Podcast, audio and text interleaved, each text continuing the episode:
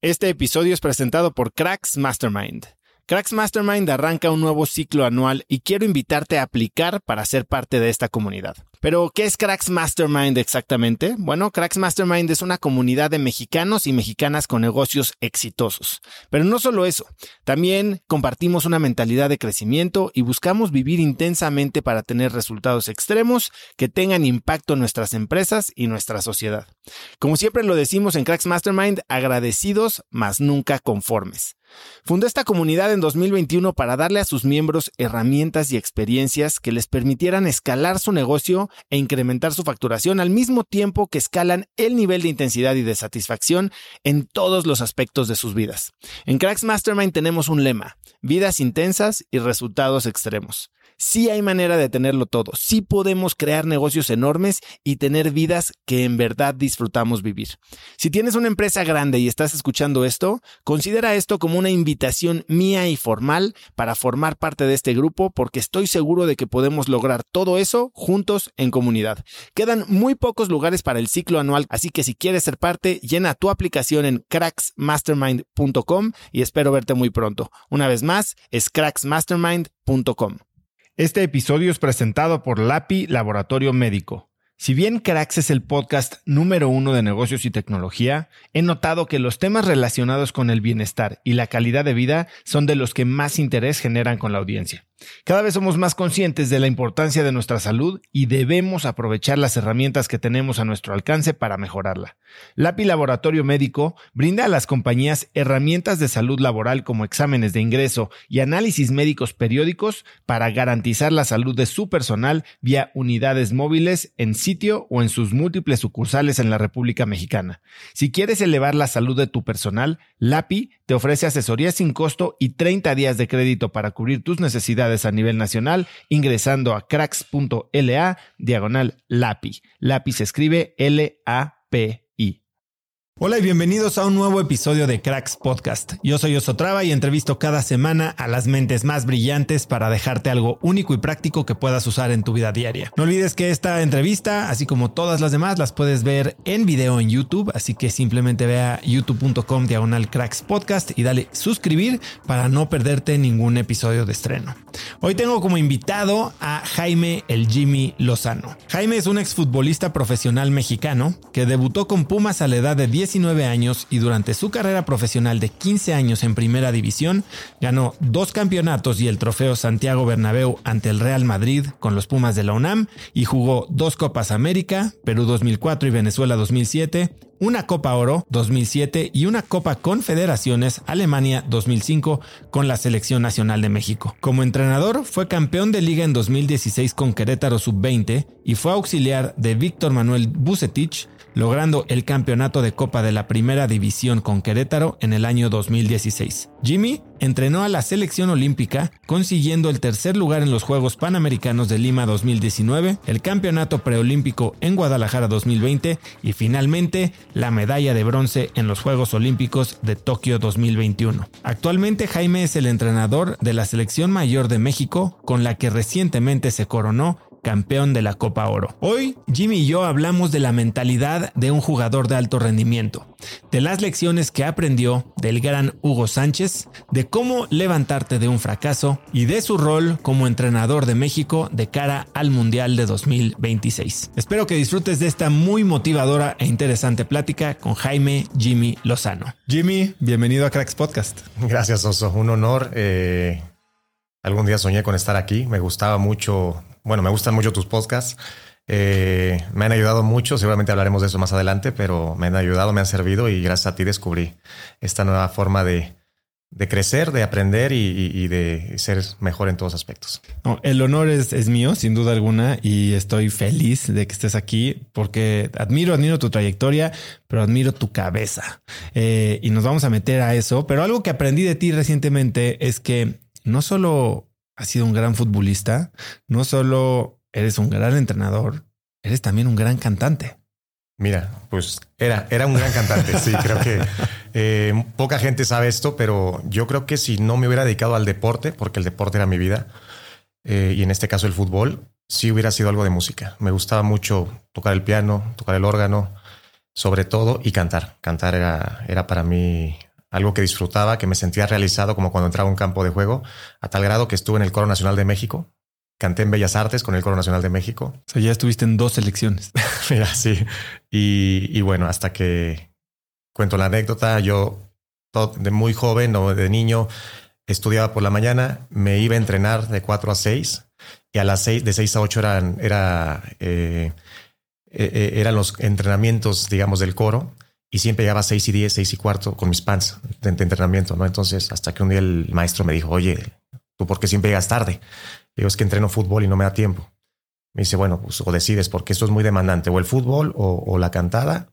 Y agarré mi mochila, me salí, cerré y, no volví más. Eso fue la, la decisión por la cual no seguí en el canto. Me, me, llama mucho la atención ese momento y que lo recuerdes también, porque ciertamente marcó un rumbo en tu vida y tomaste una decisión, pues, importante de una forma decisiva, valga la redundancia. ¿Cómo tomas decisiones tú? Porque si estabas consciente de que algo que en el que te sentías pleno era cerrarle la puerta a eso, ¿por qué y cómo tomas las decisiones hoy cuando implica tal vez quemar naves? Eh, sí, no es fácil. Creo que vas aprendiendo y te vas equivocando en el camino. Pero mira, para mí en ese sentido lo tenía muy claro. Yo desde que tengo uso de razón quería jugar fútbol, quería ser jugador profesional y cantar me, me, gustaba muchísimo, pero lo que, lo que era mi pasión y siempre lo ha sido y lo será es, es, el fútbol. Entonces, ahora como decido, trato de tener la información lo más claramente posible, de, de asimilarla, de siempre empatizar un poco y, y, saber qué nos va a servir más. En este caso, como entrenador, qué le va a servir más al equipo, sabiendo que vas a, a lastimar o que vas a molestar a algunos jugadores o a gente, pero siempre buscando el beneficio común y evidentemente alcanzar objetivos.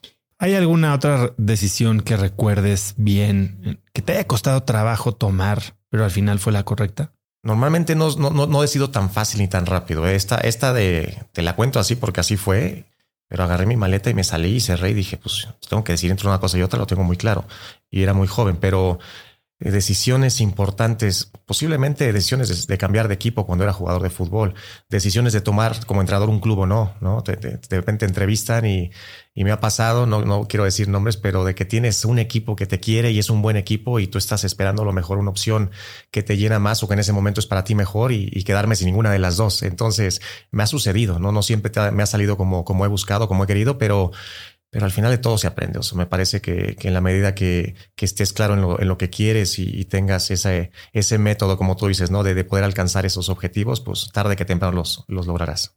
Empezaste muy temprano a jugar fútbol, pero debutaste relativamente tarde, a los 19 años. Cuéntame qué pasó en ese Inter, porque a los 17 sufres una lesión fuerte, que incluso merma tus posibilidades de llegar a la primera división. Sí, eh, empiezo a los cinco años en el Club América. Yo era un niño, fui hijo único de matrimonio de mis padres. Llegando de la escuela, del, kinder, yo salía al, a jugar fútbol solo, para patear la pelota en, eh, en el garage de, casa de mis padres. Y, después, a los cinco años, me meten al Club América. Estoy de los cinco años a los dos en el Club América. De los 12 paso a Pumas. Y en el Inter, como bien dices, nunca fui el mejor de mi equipo, sinceramente.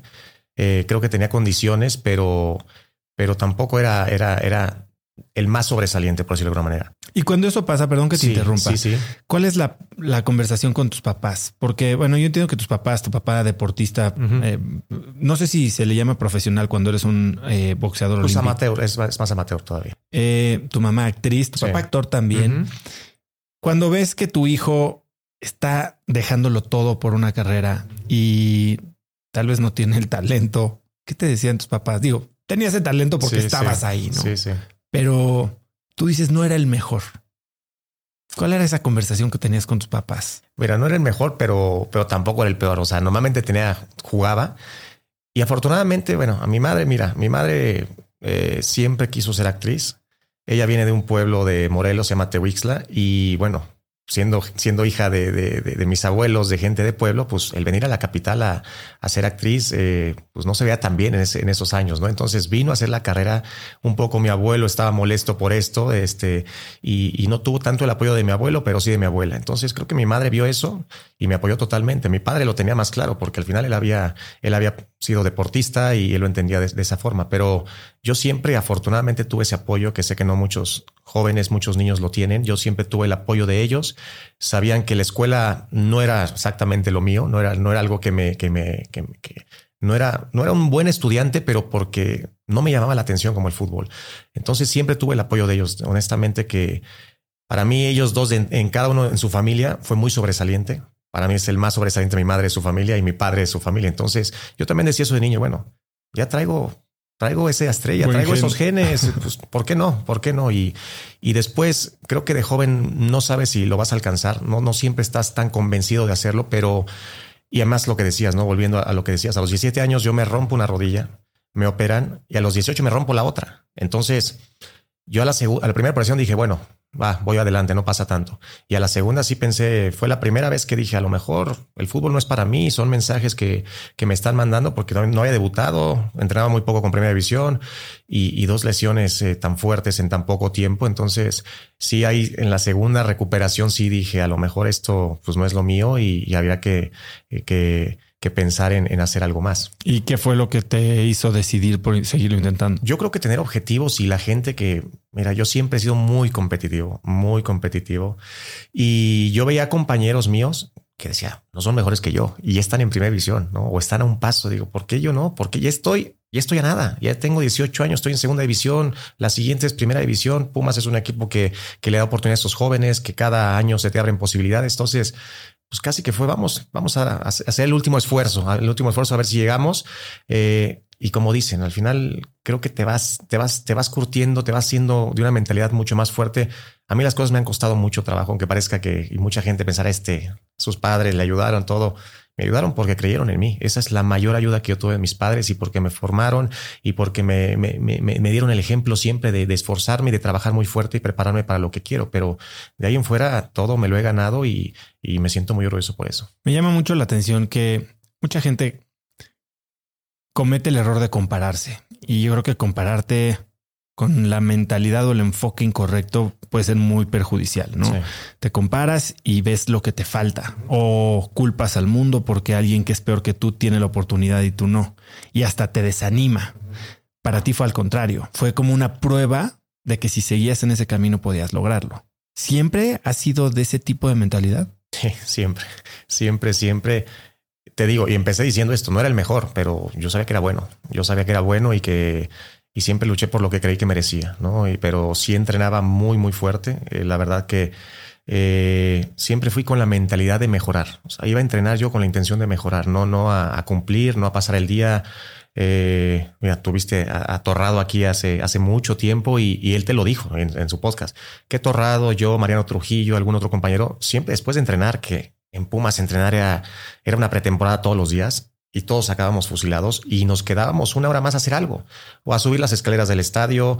Yo te puedo decir que de los, de, los 19 que debuté a los 28, hacía mil abdominales diarias acá mil diarias. ¿Por qué? Pues porque yo pensaba en mi cabeza que eso me iba, a dar una ventaja competitiva, iba a estar mejor, no, por algo, este, eh, no sé, por verme bien y por tener, estar marcado. Era porque yo decía, yo puedo, yo, yo tengo que sacar una ventaja competitiva sobre los demás. Y siempre mi filosofía de vida ha sido, haz más que los demás, haz más que los demás para alcanzar este, cosas mejores. Háblame de esa etapa en Pumas, porque ciertamente te tocó vivir y como un jugador clave dentro del plantel, esta no sé si llamarle época de oro, pero unos muy buenos años en Pumas, cuando entra Arturo. Eh, él me ha contado cómo cambia la situación financiera del equipo, hablando con las barras, eh, metiendo a la, a la afición nuevamente al estadio. ¿Qué crees que hizo la diferencia dentro del plantel de jugadores? Dentro del plantel, lo más importante fue que llegó Hugo Sánchez, así tal cual. Eh, ¿Por qué? Porque pues Hugo tiene una mentalidad distinta. O sea, si, si, él, si él hubiera crecido o nacido en otro país, creo que para todos es, es, es nuestro Messi, es nuestro Cristiano Ronaldo, es lo más importante que ha tenido este país y lejos. Eh, eh, lo que ha logrado y en el, en el Real Madrid y todos los campeonatos de goleo y es, es, grandioso, pero es todo a base de su gran mentalidad. Y Hugo es, mira, eh, a nosotros desde el día uno que él llegó, él sabía que iba a ser bicampeón. O sea, él nos fue trazando el camino y yo le decía, tú tienes un hándicap que no tiene, no tiene ningún otro técnico, que tú por tu carrera, lo que nos digas, vamos, sí, cómo no, sí, señor, sí, mister, sí, Hugo, y lo vamos a hacer. Y mira, mira lo que, lo que resultó. El 2004 ganamos todo. O sea, ir, ir contra el Real Madrid, contra los Galácticos en ese momento. ¿Cómo fue ese día? Mira, eh, llegamos al, un día antes internamos ahí en el estadio, llegamos al vestidor, empieza a dar la charla Hugo y siempre, ¿cómo están chavales? Siempre empezaba así, ¿cómo están chavales? Un silencio sepulcral. Y este nos dice, ¿cómo están chavales? Nadie hablaba. ¿Era miedo? No, nos dijo, ¿están cagados? Entonces, sí, estamos cagados, ¿no? Estamos a punto de salir contra los galácticos. Y, y, dice, y empezó a, él, la gran, una de las grandes fortalezas de Hugo era, te enfocaba en lo que, en lo que él creía que tenías que estar enfocado, ¿no? Y nos dice, mire, nos empezó a dar un speech, yo aquí jugué mil veces, al contrario, qué bonita experiencia, todo que ganar, yo siempre que salía aquí salía motivado en vez de nervioso, disfruten el partido, ta, ta, ta, ta y te empieza a cambiar ¿no? ese pensamiento, ese sentir, esa, esa confianza, pero siempre lo hacía Hugo. Cuando veía que el equipo, en algún partido en Libertadores, que el equipo estaba medio temeroso, ahí vamos a, algún estadio que no conocíamos, era, ¿a qué estadio se parece este? No, pues al de León. Pensemos que estamos en León. Y te iba enfocando así y de esas millones de, historias, ¿no? Y aparte, el, mira, yo creo que los equipos son, son la, eh, el carácter y, la personalidad de sus entrenadores, tal cual, ¿no? Y, y Hugo nunca lo vi dudar. Nunca, ni de él ni de nosotros. Y eso se lo transmitía y, todos los días nos decía, vamos a ser campeones, vamos a ser los, nos decía los galácticos del Pedregal, ¿no? por eso te digo todo. Entonces, ese día salimos, hicimos un gran partido, no solo por ganarlo, porque le competimos al, mejor del mundo en ese momento. Y después, afortunadamente, porque también tiene una gran estrella, pues lo ganamos, lo ganamos. ¿En qué momento sintieron que sí podían ganar? ¿En qué momento pasó de Hugo tratando de convencerlos a ustedes creerse. Yo creo que las primeras, las primeras acciones son muy importantes, ¿no? Porque empiezas a medirte, si empiezas y fallas un pase, si empiezas y los duelos individuales te los ganas, si, si empiezas así con, con temor, respetando de más al rival, ahí es ya muy difícil porque ellos son eh, estrellas, ¿no? Eran tops.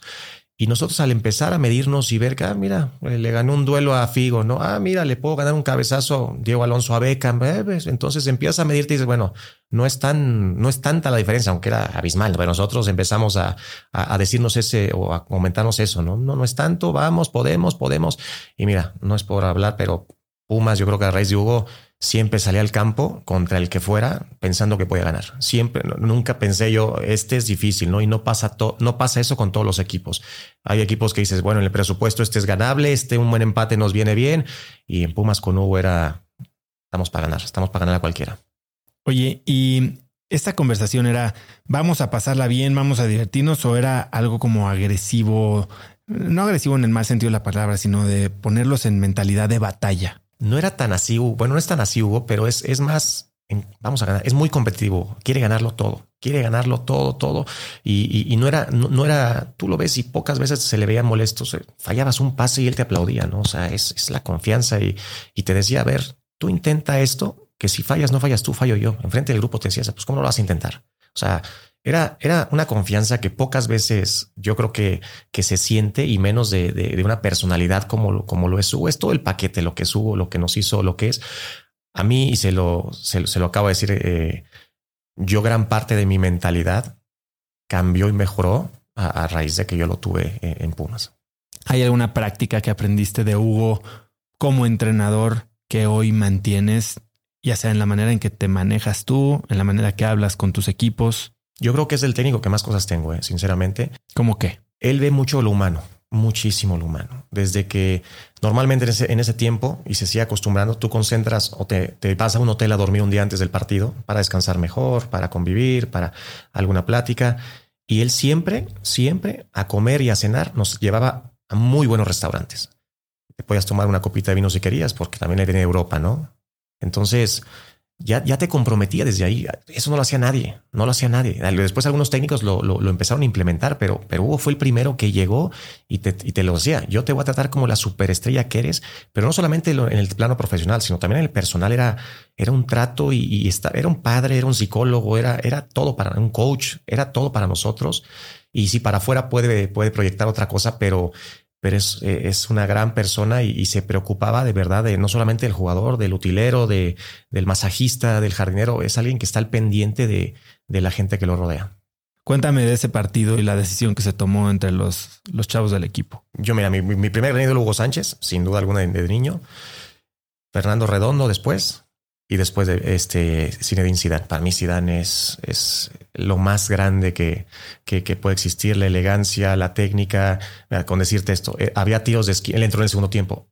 yo lo, lo veía en el campo, así lo estaba enfrentando.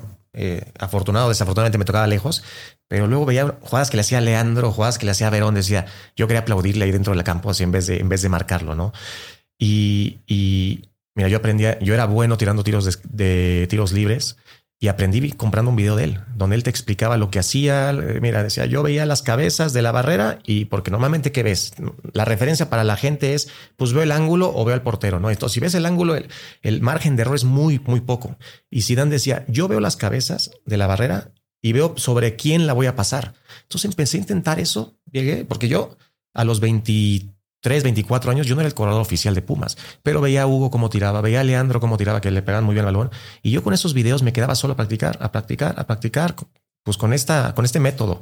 Y empecé a hacer muchos goles. Entonces me hice el cobrador oficial a base de un video que, que, que de mi ídolo que, que compré. Entonces, antes de cuando iba en el camión rumbo al partido, siempre mis audífonos, música de ese video, de Sing de Travis, que la canción, y videos de Zidane, videos de... E, e, eso a mí me, llenaba, era como que mi, mi ritual, me ponía en mi mejor momento y, y para mí ver a Zidane, después yo no salgo en casi ninguna foto del trofeo porque me metí al vestidor antes de que acabara, yo lo abrazaba ya porque lo, lo, amo, lo amo y, y, bueno, afortunadamente pude cambiar la camisa, que es lo, más bonito, seguramente el, el, uno de los mejores detalles que pude tener como futbolista. Y esta decisión de que tú tuvieras la camisa de Zidane, probablemente todo el mundo quería la camisa. Sí, todos, todos, todos, pero, pero me querían mucho el grupo porque yo también siempre creo que fui muy abierto y fui muy, eh, muy generoso en todos aspectos. Eh, éramos, teníamos una gran camaradería, nos llevamos muy bien y sabían que ellos lo, lo querían, yo lo amaba. O sea, yo lo amaba y,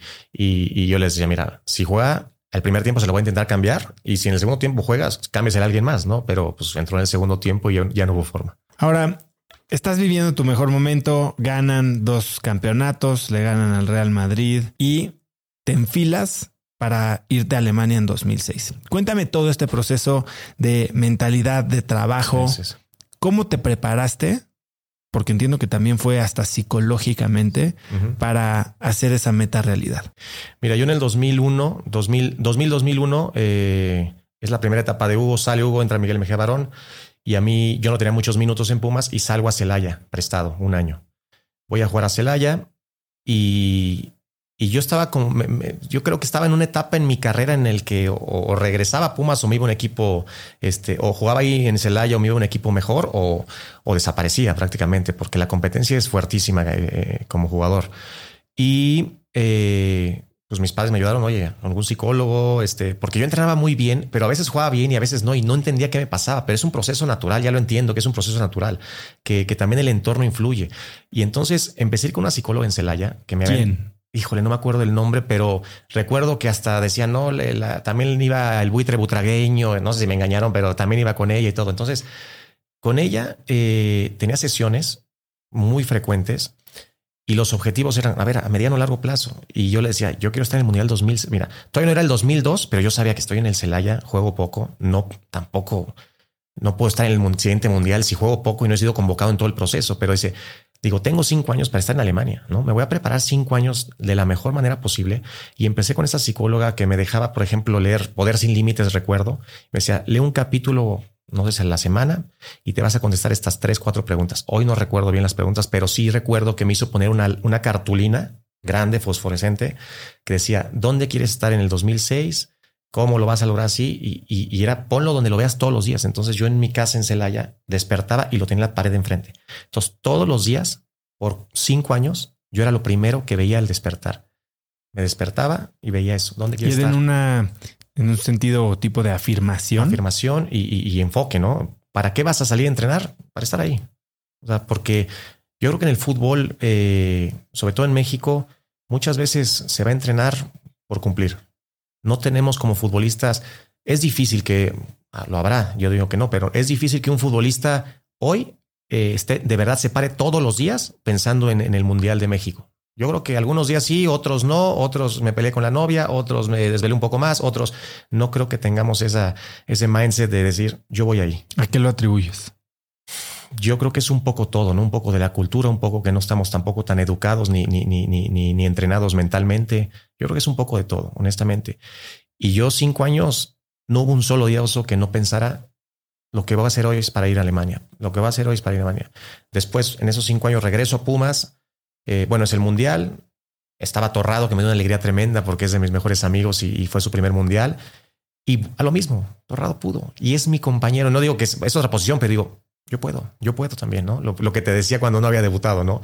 Y, y después tengo pues seguramente los mejores años de, mi vida, porque se atraviesa el 2004, que desde 2003 empiezo la selección con la Volpe, y soy el segundo goleador en las eliminatorias, hice creo que 11 goles para un lateral izquierdo, yo no era ni medio ni delantero, era un lateral, nada más superado por Borghetti, y me fue muy, muy bien, casi siempre fui a Copa O, Copa, Liber, perdón, Copa América, fui a Confederaciones Estudiantes, y, y en la última lista quedo fuera convocan a 26 para hacer una mini pretemporada y ahí tenían que quedar fuera tres y yo soy uno de esos tres que queda fuera. Quiero hacer una pausa en ese momento. A ver, tú llevas haciendo todo bien, cinco años de trabajo, estás dando los resultados. ¿Tú sentías que ya la tenías ganada? Nunca sentí eso.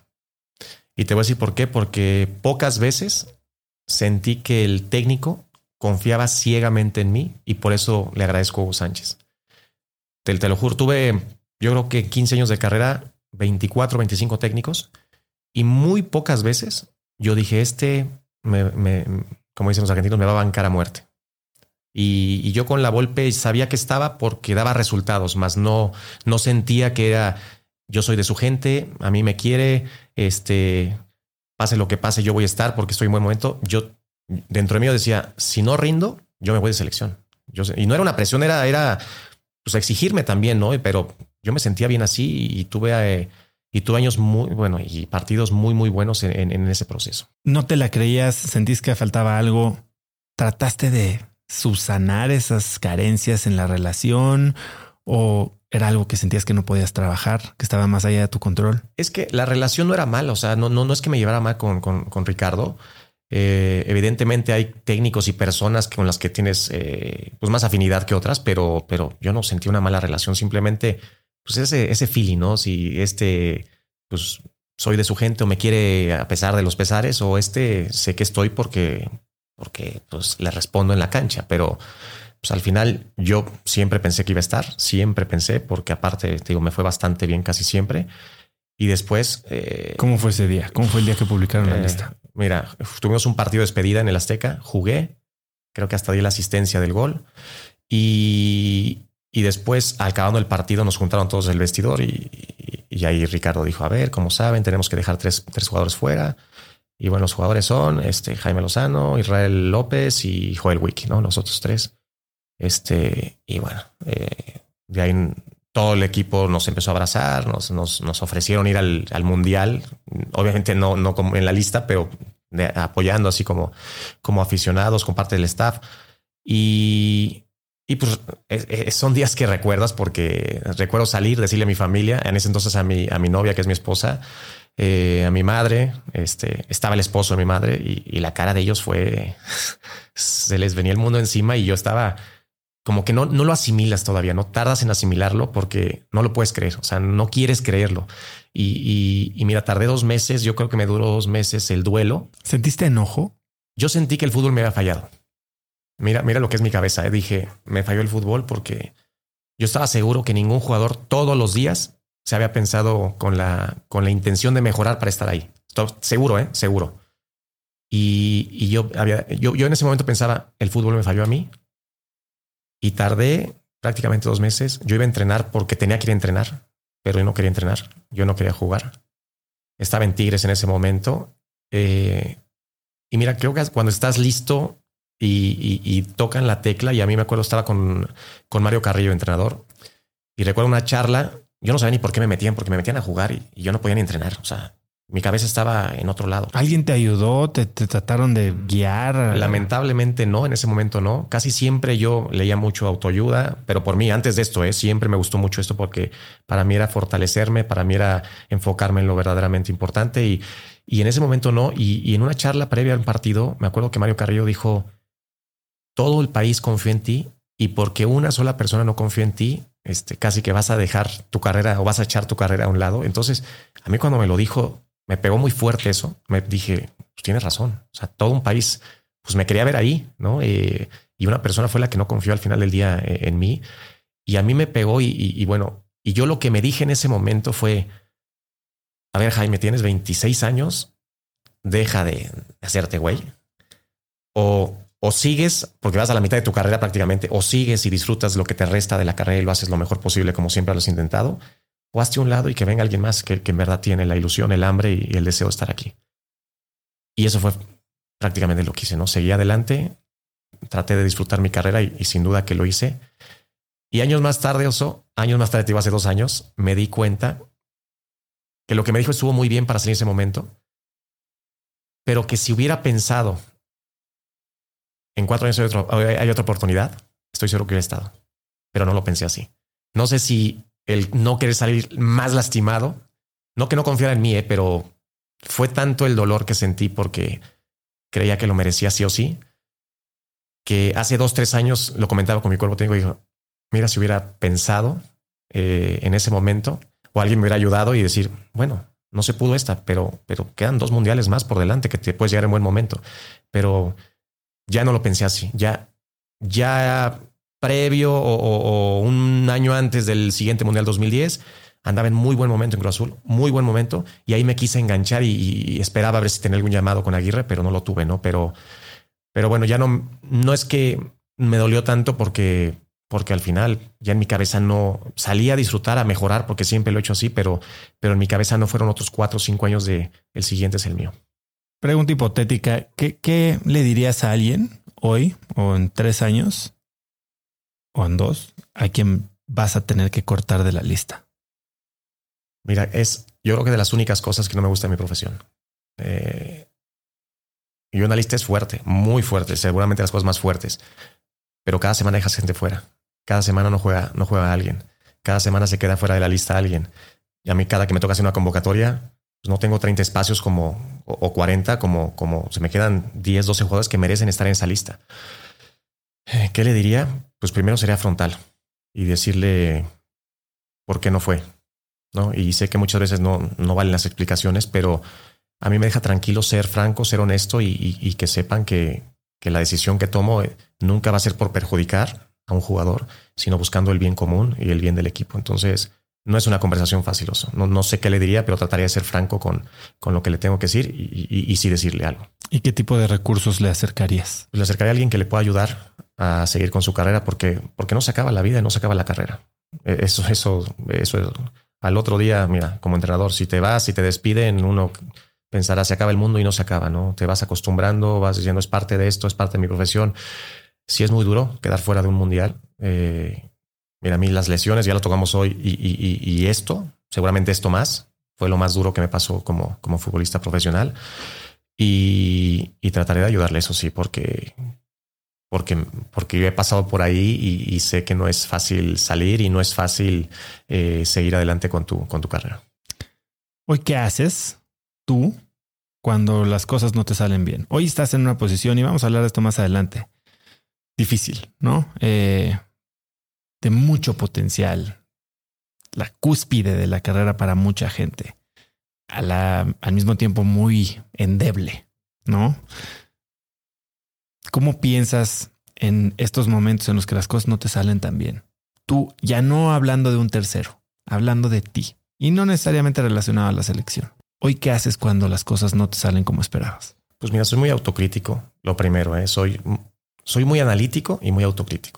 Analizo muy bien las cosas que hago y, cuando salen analizo por qué salen bien y cuando no, analizo más. ¿Cómo se ve ese, ejercicio? Pues mira, saber, eh, yo creo mucho en la energía también y, me doy cuenta cuando mi energía no está, no está en sintonía con lo que quiero. Y lo veo, lo veo claro y nos ha pasado, yo creo que a casi todos o a todo el mundo que que no tienes a lo mejor trabajo y, aparte te chocan o chocas y, van pasando sucesos que para mí es la energía que proyectas, ¿no? Y estás distraído y no estás enfocado en algo, no estás enfocado en progresar, en mejorar, en lograr un objetivo común o un objetivo este propio. Entonces, eh, me he dado cuenta y, tratar de también a veces salirte de la espiral es salirte de la rutina, ¿no? Porque a veces también es tanto la rutina que, te lleva eh, consciente inconscientemente a, esos pequeños tropiezos o fracasos o como quieran llevarle que, que hay que tratar de salir, ¿no? Hay que tratar de, de, de, de cambiar un poquito toda esta inercia que, que, a veces nos, no, no, no ¿Y tienes algo que haces normalmente para salirte de una espiral, digamos, negativa? Mira, trato de todos los días eh, leo, todos los días visualizo, todos los días este, eh, agradezco, ¿no? Sobre todo y hacer ejercicio. A mí lo que me ayuda mucho y donde mejores ideas tengo es haciendo ejercicio, ya sea corriendo, ya sea haciendo pesas, me gusta hacer ejercicio, me siento bien, eh, pero además creo que es donde mi mente, antes era jugando fútbol, ahora es haciendo ejercicio y si me pongo a correr, me libero de muchas cosas, ¿no? Y, y eso trato de hacer sobre todo, estar también en, estar solo también ayuda, ¿no? Muchas veces estar hasta manejando, manejo el trabajo solo y, puedo estar, apagar el radio, apagar todo, a veces o escucho un podcast o escucho algo, pero si no, y si estoy en esto y aún no estando, trato de, muchas veces me, verán con el radio apagado y estando solo con mis pensamientos y analizar qué estoy pensando, qué estoy logrando, qué me está faltando, por qué me está pasando esto, cómo lo puedo mejorar. Para mí manejar y, estar solo sin, sin, un solo ruido también es, es, es, es muy reconfortante y sobre todo que me, me, me, me, me, ayuda a conocerme más y mejor y sobre todo el momento que vivo. Una vez que dices, yo soy muy autocrítico, ¿no? Y analizas qué es lo que te salió mal. La decisión o la, experiencia negativa que acabas de vivir no la puedes cambiar. ¿Qué sigue? ¿Cómo, cómo te subes al caballo otra vez? Pues mira, saber que, que no siempre la vida es como uno quiere. Es, no es fácil, ¿no? Pero eh, yo creo que no hace tanto, pero ahora, últimamente, hace cuatro o cinco años, para mí cuando las cosas no van bien, y esta frase me la dijo un coach, es, en lo que te enfocas, eso crece. Y si te enfocas en lo malo, crece. Y si te enfocas en lo bueno, crece. Y mi madre me ha dicho muchos años, cuando te sientas en el peor momento y una porquería, y voltea al cielo y ve lo chiquitos que somos. Y porque creemos que somos el centro del universo y, no es así. Somos un ser humano más en este gran planeta. Y, a veces eh, eso también cargamos cosas que, que no nos corresponden y que ni siquiera somos tan interesantes ni tan importantes. A mí, eh, eso me ha ayudado mucho, el, el, el, poder, el poder darme cuenta de que, de que lo que hago sé por quién lo hago primero, ¿no? Y, y, y que, y te decía, a mí lo que he logrado me lo he ganado, porque honestamente me, me ha tocado la fortuna de, de, que me, me, han tocado personas y gente en la vida que me ha ayudado a ser mucho mejor de lo que soy. Mucho. Yo me veo y lo que eras un año no soy, y soy mucho mejor. Y me decía, no, las elecciones, que este joven y tu momento. Le digo, es que estoy en mi mejor momento, como lo decías tú. Pero en un año voy a estar en un mejor momento y en dos más, más así, así me veo. Y voy a caer, sí, no todas van a ser buenas, pero, pero, pero, pero hay que, hay que enfocarnos y hay que tomarlo desde la perspectiva de crecimiento. Yo siempre, eso siempre lo he sido, no sé por qué, pero afortunadamente siempre he tenido esa mentalidad de crecimiento. Hasta teniendo 34 años, mi último entrenamiento en primera división, bien, ¿qué podía mejorar? ¿Qué puedo aprender? ¿Qué puedo ser mejor? Y yo creo que por eso me mantuve 15 años en primera división. Si no, yo te lo digo, no, no era de los mejores, eh, sino no, no, había forma de, mantenerme tanto tiempo y haber jugado en, en, buenos equipos y en selección nacional. ¿Hoy sigues tomando algún tipo de terapia? Mira, terapia como tal, eh, llamarle trabajo. Bueno, estoy con coaches, me gusta mucho. Mira, para mí la cabeza es todo, a lo que te dediques. ¿Y tienes algún proceso eh, llevamos, llevamos procesos en formal, más o menos, vamos más dependiendo de lo que estoy, ¿no? Durante Juegos Olímpicos, ahí hablábamos, a veces hablo con unos, a veces también hablo con, con otro más, con algunos tengo más continuidad, pero, pero me gusta, me encanta. ¿Quién es un gran coach que te haya ayudado a ti? Pues me han ayudado muchos. Mira, una Cristina nos ha ayudado este eh, eh, Memo y, y Mao. O sea, tengo muchos que nos han ayudado. De hecho, durante la pandemia, hablaba hace rato, pues me metí a hacer una certificación de, coaching, porque para mí el ser entrenador va mucho más allá de saber de fútbol. O sea, yo, eso no lo creo, de que fui un buen jugador o fue un buen jugador y es un gran coach, pues posiblemente, pero me he metido a cursos de oratoria, me he metido a cursos de a certificaciones de coaching, veo este, neurociencia para ver cómo le llega más fácil y mejor la formación al jugador. O sea, me meto en muchas cosas con mi cuerpo técnico para, para ver, para ser mejor, para tener más herramientas y, yo quiero ser el mejor, yo quiero ser el mejor y te, te repito, soy muy competitivo. Y si le dedico tantas horas a esto, porque estamos de sol a sol ahí en la oficina ahorita, pues quiero que valga la pena, porque dejas de, de, de pasar tiempo con, con, la gente que, que más te importa, que para mí es mi familia, por tu pasión, ¿no? Porque también ellos, darles un buen ejemplo, porque ellos vean que todo es alcanzable en cuanto seas perseverante y seas disciplinado y te prepares. Yo quiero ser un, gran ejemplo, primero para mi familia y después para la gente que, sé que me apoya y, me sigue. ¿Qué eh, tipo de metodología o qué tipo de coaching o hasta qué programa tomaste eh, durante la pandemia? Es coaching deportivo, sí, en base a coaching deportivo. Ellos han ayudado a muchos deportistas, atletas olímpicos, este, ¿Y esa es la, que tú tomaste, en la que te certificaste? Sí, sí, sí. ¿Cómo se llama? No, me he certificado, estoy ahí, la, tomé en línea, pero se llama Sports eh, World Coaching y es una certificación de la dan presencial. Yo la tomé en línea, o me mandaron los videos porque ya habían arrancado. Y, bueno, voy avanzando de a poquito.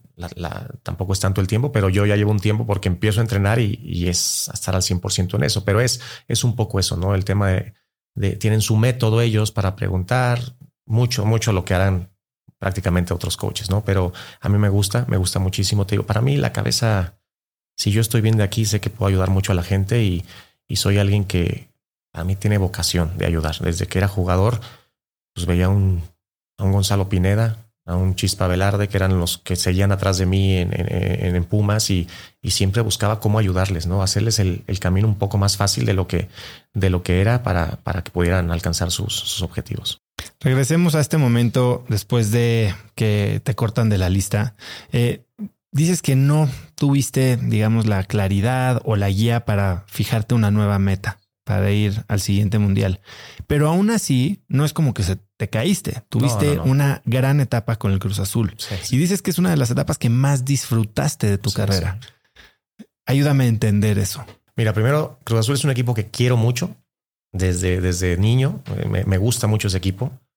Es un equipo que coincidimos, eh, o no, coincidí con algunos amigos, Joaquín Beltrán, Gerardo Torrado, que ya había estado con ellos eh, en Pumas eh, y en selección, y después conocí a otros, Alejandro Castro, este, Hassan Viades, Gerardo Lugo, que tanto nosotros como nuestras esposas se hicieron, hicieron un muégano, éramos, íbamos para todos los juntos, nos llevamos muy bien, entonces creo que eso, aunado a que los resultados Lamentablemente no ganamos una sola final, jugamos cinco. Este, cada torneo llegamos a una final, no ganamos una sola, pero como decía el profe Mesa, mejor llegar y perderlas que nunca estar, ¿no? Y, no es algo derrotista ni, ni, ni, ni, de conformismo, pero, pero algo haces bien si llegas a cinco finales en cinco torneos y, y, lo disfruté mucho. Yo creo que ahí alcancé el mejor nivel de mi carrera por madurez, por entendimiento del juego, porque venía una experiencia no tan buena también en Tigres y, y todo esto me sirvió a mí eh, para, disfrutar muchísimo. Encima,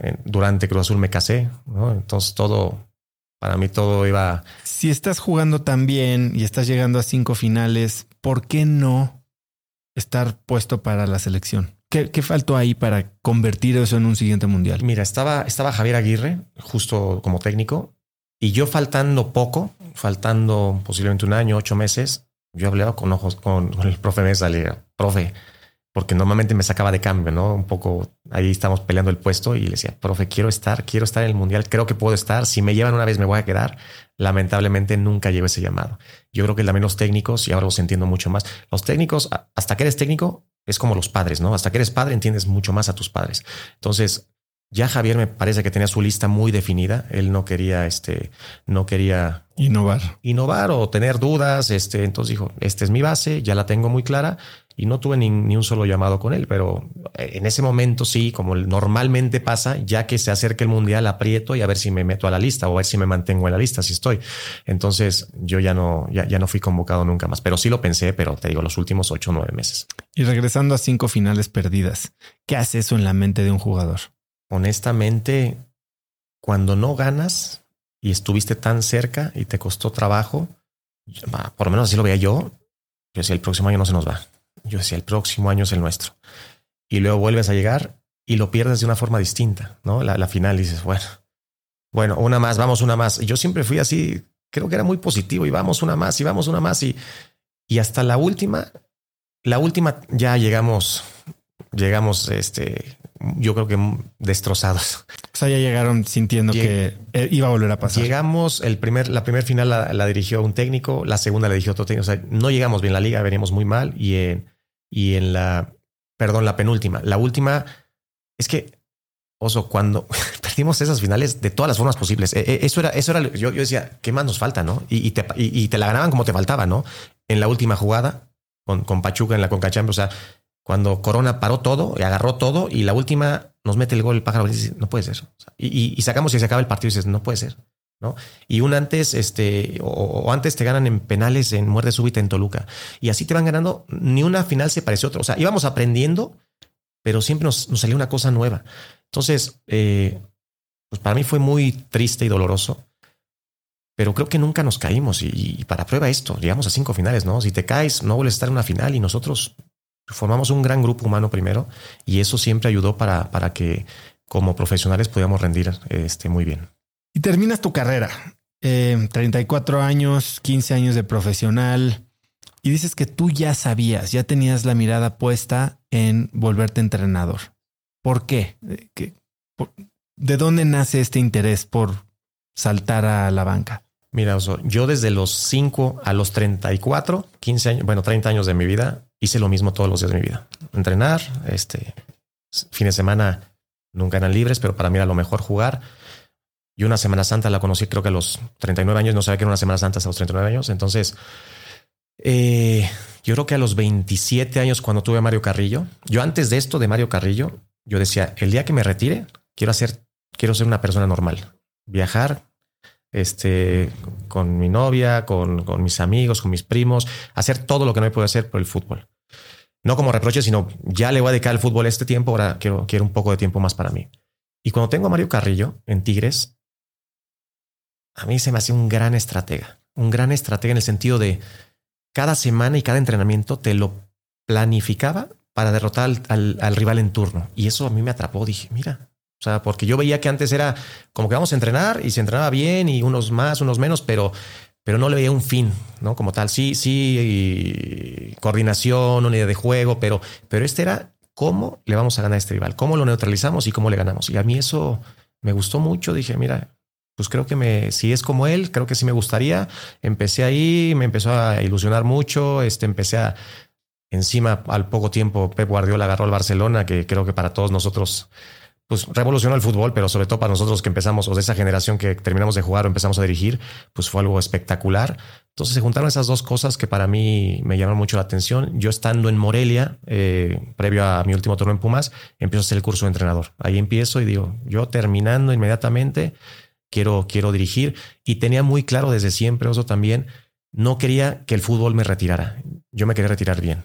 Y, y, a qué digo con que el fútbol me retirara es cuando ya no te quiere ningún equipo, que tengas que ir al ascenso, que, sea, seguir insistiendo cuando a lo mejor ya físicamente ya no eres lo que, lo que eras antes. Yo quería retirarme en, en muy buen nivel, en buen momento y, y si se podía bien, sin lesiones, pues mucho mejor. Y cuando te enfrentas a la realidad de ser entrenador, ¿qué es lo que más te sorprendió? Porque yo lo veo a otro nivel, ¿no? Dentro de una empresa he tenido excelentes operadores, desarrolladores, marqueteros, que en el momento en que les das la oportunidad de saltar a ser managers, que eso es lo que es un entrenador, simplemente no lo quieren, no les interesa. Manejar gente es, y, y tú lo dices, ¿no? Yo soy alguien muy solitario y manejar gente es de lo más complicado que hay. ¿Qué es lo que más te sorprendió al momento de sentarte en el banquillo? Eh, mira, como jugador, yo creo que tienes que estar, o, lo único, o lo más importante es estar bien tú contigo, con tu descanso, con tu alimentación, con tu entrenamiento, competir por un lugar con tu, con tu, con tu compañero. Y después, se puede, ayudar al, al, equipo, ¿no? No todos lo hacen, pero ayudar al equipo. Y, pero como entrenador, tienes que estar pendiente de demasiadas cosas de cada uno de los jugadores que todos creen que merecen jugar, de hacer ejercicios cuando empecé yo, de, de hacer este, jugadas de balón parado, de analizar al rival. Yo cuando empecé hacía prácticamente todo. Empecé en la, yo como entrenador en la sub-20 de Gallos Blancos y era hacer todo, o sea, todo, todo. No, tienes tiempo de nada, de nada, ¿verdad? Pero si lo quieres hacer bien, ¿no? Si, si nomás vas al entrenamiento y te vas y, listo, pues por supuesto que no vas a, a llegar muy lejos, pero pero sobre todo eso hay demasiadas cosas por hacer cuando eres un técnico, muchísimas tomas de decisión y ahorita lo estoy viendo en selección nacional, siempre en cualquier lugar, pero, pero me doy cuenta porque ni en mi día a día tomaba tantas decisiones y ahora que, eres este seleccionador nacional es cada, a cada minuto estás tomando una decisión y otra decisión y otra decisión y son, es mucha ¿Qué tipo de decisiones son las que tomas? De todo. ¿Qué, día te vas a ir a viene Honduras, ¿no? ¿Qué día te vas a ir a Honduras? ¿Qué día regresas? ¿El charter para cuántos? O sea, que no son a veces te las consultan, pero a mí también me gusta mucho delegar. Delegar, a ver, tú te encárgate de esto, tú de esto, porque si no, no hay forma, ¿no? Y, de que si hay que hacer algún comercial, si hay que hacer este, eh, de muchas cosas, te, llega mucha información de todos lados que, que tienes que adaptarte lo más rápidamente posible, porque si no te come. A mí la primera concentración, la de septiembre, siendo, siendo seleccionador, pues me dije, llegué cansado. Dije, ¿qué es esto? O sea, hay demasiadas cosas por gestionar. Entonces ya le vas agarrando la onda, te vas organizando mejor, vas organizando mejor a la gente y, es mucho más fácil. Pero sí es mucha toma de decisión y sobre todo tienes que, que, organizar muchas cosas para que las, para que el entorno del jugador y, ellos se concentren únicamente en lo que, en lo que debe, ¿no? Que es jugar fútbol. Eh, dices que cuando tomaste estos primeros equipos, de repente en Querétaro te obsesionaste por ganar y eso tuvo un resultado contraproducente? Mira, yo en la sub-20 estuve tres torneos, me fue muy bien. El primer torneo no, pero después fuimos super líderes, no quedamos campeones y el tercer torneo quedamos campeones. Gallos blancos, sé que gallos blancos, o sea, con todo el respeto, nunca había ganado nada, nunca en, en fuerzas básicas hablo. y, creo que me tocó una estructura también nueva y buena en, ese momento que me ayudó también y evidentemente cuerpo técnico, jugadores que me tocaron. Y de ahí me suben con, con, Víctor Manuel Bucetich a ser auxiliar. El primer torneo que estoy, quedamos campeones de Copa. Después se va Víctor, me dejan a mí el equipo. Y esa primera experiencia es, a mí se me hizo durísima, durísima. Me dio anemia, no comía. O sea, nunca en mi vida, no sé si se ha pasado, pero yo nunca había, había oído se te cierra el estómago. Se te cierra el estómago. No podía comer una lechuga, o sea, de que no comía o sea, no comía de que no comía, de la, del estrés que y la presión que yo me ponía conmigo de que yo tengo que salir campeón y esto, lo otro. Y me habla, me iba a las 7, 8 de la mañana al, club, entrenaba, me quedaba ahí con mi, con mi, con mi cuerpo técnico en la oficina. Y te lo juro que me hablaba mi esposa muchas veces a las 10 de la noche. No vas a venir a dormir. Yo, ¿qué hora es? Como estaba cerrada, yo, no, las 10 de la noche. Ahí voy, perdón, pero sin comer, sin cenar. O sea, eh, sí, sí, la pasé realmente mal ahí. Encima empezamos muy bien, después nos fue muy mal. Pero te digo, todo ese aprendizaje, sí, sí, cuando no te va bien, también siempre va a generar dudas, ¿no? El, esto que decía hace rato, ¿qué habré hecho mal? Híjole, empecé ganando con la 20, gané una supercopa, me tocó ser ganar y después me va mal. Digo, híjole, ¿no? Son golpes duros, pero pero que hay que sobreponerse, hay que confiar en uno, hay que prepararse mejor para la siguiente ocasión y saber que que cuando te va mal, yo creo que no todo está mal. O sea, sí no salen las cosas como querías, pero tienes margen de mejora y, hay que seguir adelante. Y en ese momento mencionas algo que ya tocaste un par de veces, que es no conectabas con tu plantel. Estabas desconectado de los jugadores a nivel personal. Sí, sí. ¿Por qué? Si ya lo sabías, si lo habías experimentado del lado del jugador, ¿por qué aquí parece que se te olvidó y te empezaste en tu primera, digamos, posición como entrenador principal de un, de un equipo de primera división, ¿por qué soltar lo básico?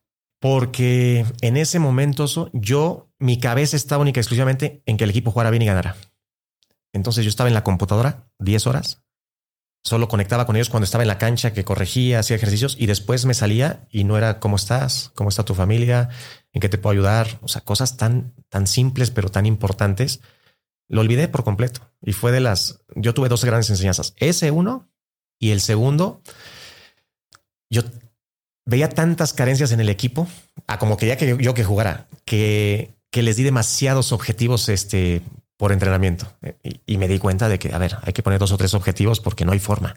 No hay forma porque el jugador, a muchos jugadores hay que decirles qué hacer, a otros hay que explicarles y que lo entiendan y lo, lo van a hacer en el momento justo, pero no les puedes dar 5, 6, 7, 8 objetivos en una semana porque no te van a hacer ninguno bien. Entonces, esos fueron mis dos grandes aprendizajes de Querétaro. El lado humano, que lo perdí, literal lo perdí, y el escoger, seleccionar muy bien los objetivos a trabajar, que es lo más importante para mí que quiero que tenga mi equipo, y en base a eso, este, pues, hacerlo mejor. ¿Qué te hizo darte cuenta que estabas cometiendo estos errores? Sobre todo el de no conectar. ¿Dónde, dónde cambiaste el rumbo? Pues lamentablemente me cuenta ya que estaba, ya que, ya que había salido de Gallos Blancos. Salgo de Gallos Blancos eh, y te digo, soy muy, autocrítico y, le doy el cassette para atrás y a ver qué pude haber hecho mejor. Mira, cada que acaba un partido, no importa el resultado, lo primero que hago con mi cuerpo técnico es qué podemos haber hecho mejor. Cada que salimos de un entrenamiento, qué podemos haber hecho mejor. No los quiero condicionar eh, diciéndoles lo que yo pienso. Siempre me gusta escucharlos Y, ahí cuando cabe ese, ciclo en, Gallos Blancos, pues eché el cassette para atrás y, vi que esas dos cosas eran de las más importantes que había dejado de hacer o que no había hecho. Mm, era, esa obsesión por querer ganar. Y esa obsesión, te digo, a tal grado de que podíamos haber jugado en la Azteca y sacar un buen resultado. Y yo, en el camión de regreso a Querétaro, ya venía en la computadora analizando el siguiente rival y era, era muy obsesivo, muy obsesivo, que no está mal, pero, pero recuerdo una racha que tuvimos de, de partidos sin poder ganar, que yo le decía al presidente, digo, quiero ganar un partido más, ¿sabes por qué? Me decía, ¿por qué? Digo, porque no he disfrutado una sola victoria de las que he tenido en primera división. O sea, yo como ganábamos era bien, pero lo que sigue, a lo que sigue. Y no, y, y no disfrutaba ni siquiera los buenos resultados, las buenas actuaciones del equipo. Era quiero más, quiero todo, me quiero comer el mundo. Y no es que ahora no lo quiera, pero, pero entendí que también eh, el, el, desconectar ayuda y ayuda muchísimo, ¿no?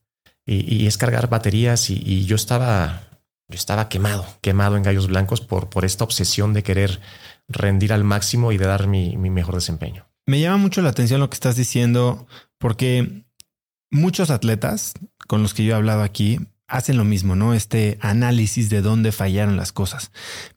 Pero la gran diferencia es que no se anclan, ¿no? No, no se quedan con el todo lo que hicimos mal. Y yo lo veo en, muchos equipos. Yo soy de esos. Me enfoco mucho en todo lo que pudimos haber hecho mejor. Y eso a veces truena a mis equipos porque no les das momento de disfrutar ni siquiera un buen resultado. ¿Cómo le haces tú? Y que después probablemente de esta experiencia y lo que aprendiste para seguir enfocándote en las áreas de mejora sin dejar a un lado el reconocimiento porque hablamos de lo, de lo que podemos hacer mejor, pero también los felicito por lo que se hizo muy bien. O sea, inmediatamente acabamos de terminar el partido con Alemania y, lo primero es, ¿qué podemos haber hecho mejor? Bien, felicidades por esto, esto, esto, esto, y, porque, porque no solamente felicito el resultado de, un partido, a, mi cuerpo técnico ni, a los jugadores, los felicito por la semana, por las semanas previas de, preparación a esta fecha FIFA y también por, por, lo que hicimos en esos nueve días previos al partido con Alemania. No, no solamente me, lo hicimos mal o, fallamos en dos cosas en el partido, para mí no tiene eh, eh, un peso tan importante como todo lo bueno que también que se logró hacer durante, durante este, las semanas previas, ¿no? Entonces, sí, sí me enfoco mucho en la mejora, pero también valoro mucho todo lo que se hace bien. Hemos tocado mucho lo que sucede en selección mayor, que es un trabajo que llevas dos, tres meses en el puesto. Pero tú caíste a la selección olímpica, ¿no? Saliste de Querétaro, pasaste por Necaxa y caes en la selección olímpica. Cuéntame ese momento de sentir que estás dirigiendo a una selección que si bien no va a ir al Mundial, va a ir a las Olimpiadas. ¿Y cómo preparas esos momentos? Mira, primero, sí creo que también me hice técnico, director técnico, por lograr objetivos que no pude lograr como jugador. Eso también es, está claro. Y yo como, como jugador nunca estuve en un proceso preolímpico y mucho menos en los Juegos Olímpicos. Eh, yo cuando salgo de Gallos me le digo a mi representante, oye, pues este acaba de ser Mundial Sub-20, que es la generación que iba a competir para, para los Juegos Olímpicos. Le digo, oye, ¿sabes quién va a ser entrenador de la, de la selección olímpica? Me dice, no sé, déjame preguntar. Preguntan, creo que no tienen candidato. Me entrevisto. Y desde mi entrevista pasó un año a que me dijeran, eres tú el, entrenador. O sea, yo esperé un año, esperé y tuve algunas ofertas para ir a algunos equipos. Y yo dije, no, no, no, hasta que pongan un técnico ahí, yo me la juego y espero que me salga a ir a la selección. Entonces me nombran eh, y, fue un proceso hermoso, hermoso por, por todo, porque, porque yo conocía muy bien a la generación primero, porque era los que había tenido la sub-20 y había, los había enfrentado a todos. Después, porque estar en la selección, para mí es lo más bonito que te puede pasar. Eh, representar a tu país, ir a unos Juegos Olímpicos. Híjole, mira, eh, nos tocó jugar unos Panamericanos, quedamos en tercer lugar, creo que es una buena actuación. Después jugamos el preolímpico eh, en Guadalajara, lo ganamos, también padrísimo, y después nos tocó ir a unos Juegos Olímpicos. Pero te decía en alguna conversación fuera de micrófonos que justo dos o tres días antes de concentrarnos para el preolímpico en Guadalajara, pues se viene la pandemia. Y esa pandemia, yo creo que eh, a mí me ayudó mucho. Yo sé que mucha gente la pasó muy mal, pero a mí me ayudó demasiado. ¿Por qué demasiado? Porque te lo comentaba, yo conocí los, los podcasts por ti, porque Torrado me recomendó escuchar tu podcast y aprendí muchísimo en tus podcasts. O sea, me, me encantó, me encantó. Agarré muchos hábitos y muchas herramientas en base a, muchos de tus podcasts. Eh, te lo decía no en broma, te lo digo en serio. Eh, tienes una parte importante de, ese proceso de éxito de, Juegos Olímpicos y del Preolímpico, porque yo, ese liderazgo que pude transmitir, pues se fortaleció con lo que escuchaba de lo que haces tú. Entonces, pues agradecerte lo primero públicamente porque no, muchas gracias. me tocó conocerte y te digo, la gente te va, te va encontrando, la vas encontrando en los momentos que tienes que encontrarla. Y para mí fue importante porque profesionalmente eso, eso, yo, yo me notaba mejor en todos aspectos. Nuevos hábitos, mejores hábitos, eh, más preparación, todo esto. Me, me, sentía mucho más preparado y, y, y, seguro de lo que iba a hacer. Entonces, después llegamos al preolímpico, lo ganamos. ¿Cómo se traduce eso? Sí. Tu mayor confianza, tus mayores herramientas Sí. en tu trabajo ya y la relación sobre todo, pues con chavos que están tirándole a algo que es transformador. Sí, sí. Pues primero, mira, en base a mí, yo creo que cuando empecé, te digo, de gallos venía a la selección y para mí primero fue, fue encontrar un equilibrio conmigo en, este, en esta obsesión por querer dar resultados rapidísimo y lograr todo en, en poco tiempo. Para mí lo primero fue eso. Eh, empecé o regresé al ejercicio, Ah, pero ejercicio fuerte porque hacía, pero muy de vez en cuando, no como una disciplina, así voy a hacer un poco de ejercicio. Entonces, a mí eso me ayudó mucho. Empecé a meditar, que a mí meditar me enfocaba y me sigue enfocando. El, el día lo, lo, llevo mucho mejor cuando medito, porque es, y es la, la, la, que tú hiciste, bueno, la que, la que, la, la, la que hizo aquí este Juan Lucas. Juan Lucas. Después me metí un curso de Juan Lucas porque lo conocí en base a tu podcast. Me metí un curso en línea de él, lo hice. Muchas cosas que fui haciendo en base a los podcasts. O a ¿Y los... esto lo platicabas con ellos? ¿O era algo que hacías tú? No, yo lado? lo hacía, yo lo hacía. De repente con alguno me junto y oye, ¿por qué no haces esto? A mí me sirve esto. Eso sí me gusta mucho, ¿no? Este, todo el, eh, pues el aprendizaje, todo el conocimiento, a mí me gusta compartirlo porque no me lo quiero llevar a la tumba. Yo quiero que los demás también se lleven algo de esto y si me sirve a mí y te puede ayudar, pues para eso también estamos. Entonces, muchas cosas empecé a hacer que a mí me dieron esa estabilidad, esa certeza que yo necesitaba como entrenador, porque sí lo tuve en la sub-20 en Gallos, pero no lo tuve en primera división con, con Gallos Blancos te digo porque no la pasé del todo, lo disfruté, pero también lo sufrí mucho, de verdad. Y, y, todo esto, este aprendizaje, esta enseñanza a mí en ese parón, eh, a mí me ayudó a, a llegar muy fuerte. Yo, yo, llegué muy fuerte al preolímpico primero y después en Juegos Olímpicos estaba seguro que íbamos a ganar medalla. Y durante este paro, antes del preolímpico, ¿Cuál fue la comunicación que tenías con los jugadores? Porque una cosa es que tú trabajes en ti, pero sí. aquí estás hablando de un equipo sí, sí. con gente que tal vez está pues medio, medio perdida, ¿no? Porque fue un momento en que todos nos sentíamos perdidos. ¿Cuál era tu conversación con los jugadores? Mira, hablarles, hablarles, saber cómo estaban, cómo estaban las familias. Eso no lo hacemos mucho los técnicos y lo valora demasiado el jugador. Es verdad que el que, pero que es auténtico, ¿no? No preguntar como cómo estás y no cómo estás y que te digan lo que te diga. Ya está la siguiente pregunta, sino de verdad preguntarlo. ¿Cómo te sientes? ¿Cómo está la madre? ¿Cómo está alguna ocasión algún jugador? Este, estamos concentrados y me dices que mi madre se está muriendo de COVID. Le digo, ¿qué haces aquí? Vete a, vete a, a verla. No es, lo más importante es la familia. El fútbol va a seguir, no tienes nada que demostrar. Este, entonces, pero es algo que, que siento. La verdad es el, desde ese, desde ese, desde ese punto de vista, yo quiero que el jugador esté bien. Porque a mí alguien me trató así o varios me trataron así y, y, es, y se siente muy bien. Entonces yo trato de ser muy, muy humano, un liderazgo muy humano, sobre todo, ¿no? De lo más importante para mí es eso. Esto que no hice en Gallos lo tratamos de potenciar muchísimo en selección, porque aparte son jóvenes que están, algunos juegan más en primera otros no juegan, entonces están ahí en que no saben si son lo suficientemente buenos, si van a llegar, si van a tener una carrera exitosa. Y todo esto ayudó muchísimo. Y después el enfocar. A mí el enfocar, mira, cuando le hablé los refuerzos Memo, a Romo y a, y a, y a Henry, recuerdo perfecto. Estaba ahí en casa de Torrado y le, hablo a, le hablo a, a, Memo y le digo, Memo, ¿cómo estás? Oye, ¿quieres ir a ganar una medalla olímpica a Tokio? Este sí, no, no, no es lo mismo y el compromiso no es lo mismo a que le digas, ¿quieres ir a Tokio? Le digo, pues yo le digo a cualquier persona salgo, ¿quieres ir a Tokio? Todos van a decir que sí, pero es un compromiso, vamos a ir a ganar una medalla, ¿eh? vea lo que vamos, el objetivo está ahí, no vamos nada más a pasear, a ver cómo nos va. Yo les decía mucho, no es lo mismo ser un atleta olímpico que un medallista olímpico. Se los metía todos los días, medallistas olímpicos, medallistas olímpicos, medallistas. Y afortunadamente pues todo se dio, eh, se hizo un gran grupo humano, se hizo un gran grupo de profesionales. Hubo, hubo algunos jalones de orejas porque de repente son jóvenes, estás en la villa y pasan cosas de impuntualidad y esto, y hay que, hay que, hay que orientarlos, alinearlos nuevamente y tratar de, de que las cosas vayan como tenemos que, que hacer que vayan. Hace poco eh, platicaba con Alex Molina, eh, y, y, él tiene una conferencia padrísima que habla de la mística, ¿no? Uh -huh. Y estos rituales y tradiciones que se arman en los grupos de alto rendimiento. Y él lo hablaba en relación a la selección de 2006. Sí, sí. Pero tú había mística en este equipo. ¿Qué, qué cosas hacían que los hacían sentir como uno solo? Mira, había un gran grupo. Un gran, primero se llevaban muy bien.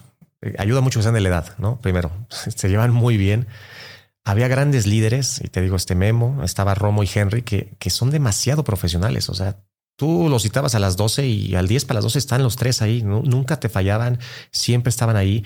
Y en cuanto nosotros somos un cuerpo técnico que, que da mucha libertad, ¿no? Si, si encuadra, dice, a ver, de aquí no nos salgamos, pero, pero no es vámonos así.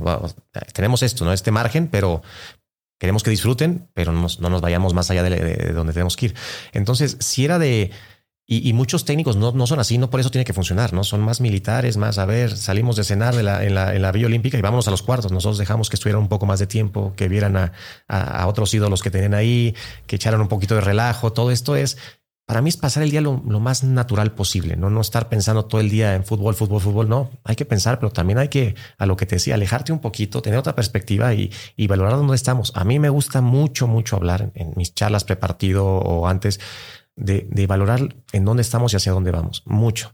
Le doy mucho, mucha importancia a eso, ¿no? El, valor que tiene las oportunidades. Si estás en una selección, bueno, en este momento son los mejores 23 de México. Para todo el país, ustedes son los mejores 23. Y, y, le doy mucha importancia a eso. Entonces, yo creo que la mística era el grupo. El grupo, la identidad, eh, el objetivo común. Mira, perdemos con Japón el segundo partido, que ya sabía yo que iba a ser el partido más difícil con el local, con Japón, que era una super selección y, y, nos pasó todo porque en 15 minutos ya íbamos perdiendo 2-0, nos expulsaron un jugador, este, nos pasó de todo ese partido. Pero nunca en ningún momento vi que bajaran los brazos. Yo cuando acabó el partido se los dije convencido de verdad. Esto era lo que necesitábamos, vamos a, vamos a ser campeones. Esto era lo que necesitábamos. Lo necesitábamos ver. Yo, yo, yo, yo quería que ante la adversidad el equipo no dudara o dejara de creer. ¿Y a qué voy? Si pasan muchos equipos que cuando las cosas no van bien, empieza uno a dudar, el otro, ah, es que esto, es que el otro, empiezan los esques, ¿no?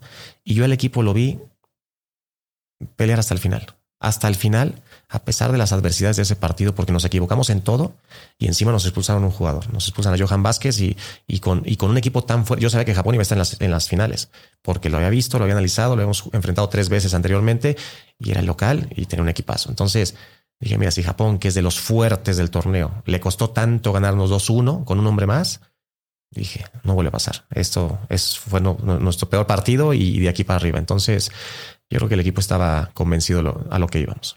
Y eso se repite en la semifinal que pierden contra Brasil. No, no el hecho de que hayan hecho cosas mal o les hayan salido las cosas mal, pero perdieron y tienen este momento de reflexión porque todavía puedes ganar tercer lugar. Sí, yo, yo ahí, yo creo que no hicimos, empezamos bien, tuvimos alguna oportunidad con Antuna, tuvimos alguna otra y ellos tuvieron también. O sea, lo pudo haber ganado cualquiera, a lo mejor un poco más ellos. Creo que defendimos de maravilla ese partido. Fuimos a la única selección que no le metió gol Brasil. A todos les metía dos, tres y a nosotros no nos hizo gol. Y después en penales que muchos dicen un volado, para mí no es un volado. Para mí es el que esté mejor de aquí es, es, un uno contra uno contra ti, ni siquiera contra el portero. Es un uno. Eh, yo era tirador oficial de, como jugador y, y pararte, me tocó, entre, me tocó tirar penal en tres finales y, y, y es pararte ahí y, y, estás tú contra tus pensamientos. ¿Qué te dices? ¿Y qué, cuál es ese ritual antes de tirar un penalti? Mira, yo de joven no era tirador oficial, me daba mucho nervio, mucho nervio en fuerzas básicas. Y después inconscientemente yo, yo, yo me di cuenta que tenía que bajar mis pulsaciones y como lo hacía yo era respirando. Yo llegaba, tenía mi ritual, porque practicaba mucho así, ponía el balón como lo tenía que poner, me perfilaba como Zinedine Zidane, ojo ahí también, que tomaba la misma distancia que Zidane, hacía lo mismo que Zidane porque era mi máximo en la vida y él tiraba penales. Y después mis pulsaciones para bajarlas era respirar, yo solito respiraba para bajar mis pulsaciones y para enfocarme. Y después lo que yo veía que me costaba al principio o de más joven era que mi cabeza empezaba, la voy a tirar aquí, pero si se tira el portero y mejor si la tiro acá, eh, sí. Y te decía Hugo Sánchez, si dudas, cagas, no dudes, ¿no? Y, y empecé yo solo a decirme, solo lo que me decía era, eres el mejor, eres el mejor, hasta que tiraba, porque yo ya sabía dónde iba a tirar. Entonces, todo el camino bajaba las pulsaciones y me empezaba a decir solito, ¿eh? Nada de dónde la voy a tirar, nada. Era, soy el mejor, soy el mejor, soy el mejor, soy el... Me, lo decía muy fuerte a la cabeza. Y mi cabeza estaba en soy el mejor. Ya no me daba permiso yo de pensar si el portero, si el otro, si es... La posición del portero ya era irrelevante. Me valía porque yo sabía que si, si le pegaba bien el balón, yo sabía que iba a ser gol, ¿no? Entonces ya no me permitía yo dudar. Pero era, en mi cabeza era, soy el mejor, soy el mejor, soy el mejor, soy el mejor. todo el tiempo hasta que pateaba, fallé muy, creo que fallé un penal, nada más, metí muchos más. Tiré en tres penales, los, tres los metí afortunadamente y, y, es un uno contra uno contra ti. No es el portero de verdad, es contra ti. Entonces, este llegamos con Brasil a los penales y, y, ni modo, nos equivocamos casi todos y creo que fallamos tres penales. Memo no pudo atajar ninguno. Y al, y a las pocas horas jugó Japón con España, pierde Japón y nosotros estamos destrozados, pero Japón estaba peor. ¿Por qué? Porque eran locales, porque la expectativa de ellos era el oro seguramente, porque habían, yo creo que nosotros tenemos un gran, para mí éramos el mejor equipo, Brasil también lo tenía, o sea, muchos jugadores de la Premier League. Eh, España venía de jugar la Euro, que venía un poco cansados, pero tenía equipazo. Japón también. Y nosotros, yo creo que éramos los cuatro mejores equipos. Y yo en mi cabeza lo vi en la televisión ese, partido y los vi tan destrozados que dije, a ver, el tercer lugar lo gana el que se recupere de la derrota. No, no, no el mejor equipo, el que se alcance a recuperar de la derrota mentalmente, no físicamente. Entonces, mi, mi, diálogo y mi enfoque era, vamos, medallistas olímpicos y vamos a hacer historia y ta, ta, ta. o sea, dejar atrás ya lo que había pasado, que no podemos ser más. Y era mucho en base a esto.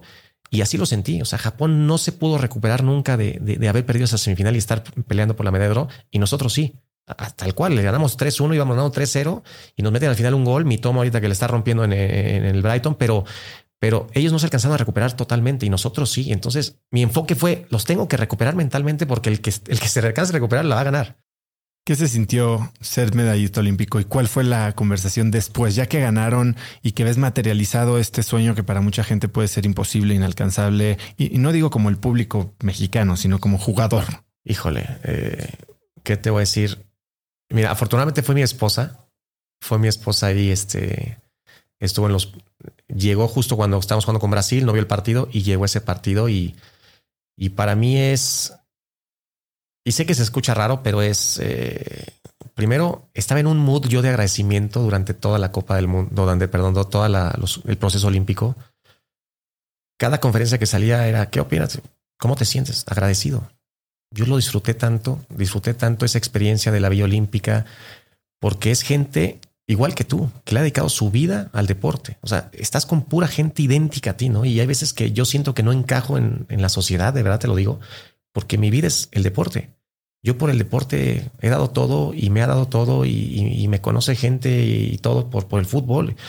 Y, y, ves tanta gente igual a ti que dices, yo me paraba, digo, mi rutina era, me paraba a cinco y media de la mañana, iba al gimnasio de la Vía Olímpica y veías a los boxeadores, ya los cubanos y de repente las voleibolistas, las de 1,90, todas las italianas y, y es como, dices, ¿qué es esto? ¡Qué maravilla!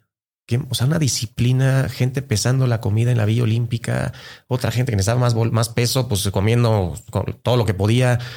Pero es una hermandad, es una hermandad, es, es tan bonito el, eh, lo que se vive en una Vía Olímpica, de verdad. Y, y fuimos de los primeros en llegar de los últimos en irnos y vas viendo cómo el comedor es tan lleno y ves, a mí no me tocó ver a Djokovic, pero vi a Zverev, eh, a muchos tenistas, a basquetbolistas y, estar comiendo uno a uno con, con alguien que dices, wow, este es un fuera de serie. Entonces, eh, cuando ganas es, híjoles, eh, son así los momentos, o sea, son, ¿qué te puedo decir? 10, 15, 20 segundos de éxtasis total de que parece que estás en otra dimensión, otra galaxia. Y a mí me pasa que luego, luego bajo, ¿eh? bajo y bajo y agradezco mucho el, el poder haber disfrutado y vivido este momento. ¿El bronce sabe a oro? Sí. Sí, sin duda, sin duda, porque, mira, creo que me preguntaba alguien cuál es el momento más bonito de, de, eso y, y sin duda fue para mí personalmente acabar el partido, ir al, al, borde de la cancha y abrazar a mi esposa. Ese para mí fue, o sea, poderlo vivir y compartir con, con tu persona favorita creo que no tiene precio. Y después ver a la selección en el podio. Eso es, híjole, híjoles. Se lo merecen, se lo merecen y, es por lo que has dado tanto. Ya sé que otros dan también muchísimo, pero el verlos ahí y este con esa felicidad, esa satisfacción, ese orgullo, sí, para mí son los dos momentos más bonitos. Yo creo que debe ser más bonito ganar el partido del tercer lugar que perder la final.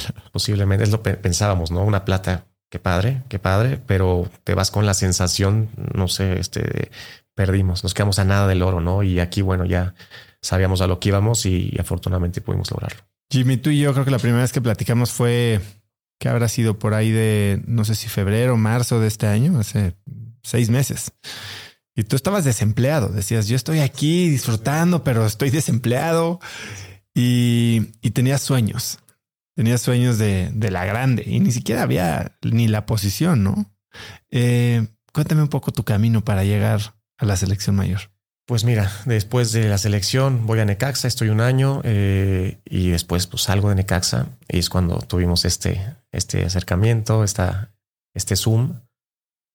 Y, y yo cuando, cuando termina el Mundial y sale Gerardo Martino, yo hablo con, con, bueno, escribo a John de Luisa y le digo, oye, yo me considero un candidato a poder dirigir el siguiente proceso. Este, tengo un proyecto, déjame mostrártelo, sí, déjanos ver, ta, ta.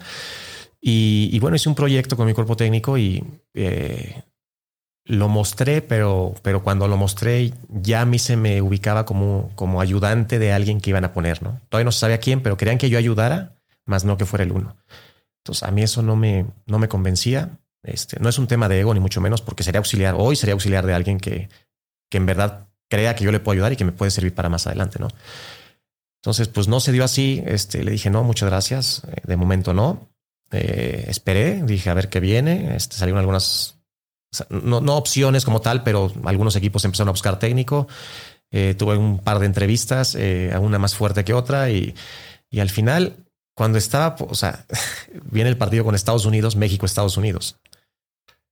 Yo al otro día tenía que decirle a un equipo, voy o no voy, porque era su opción uno.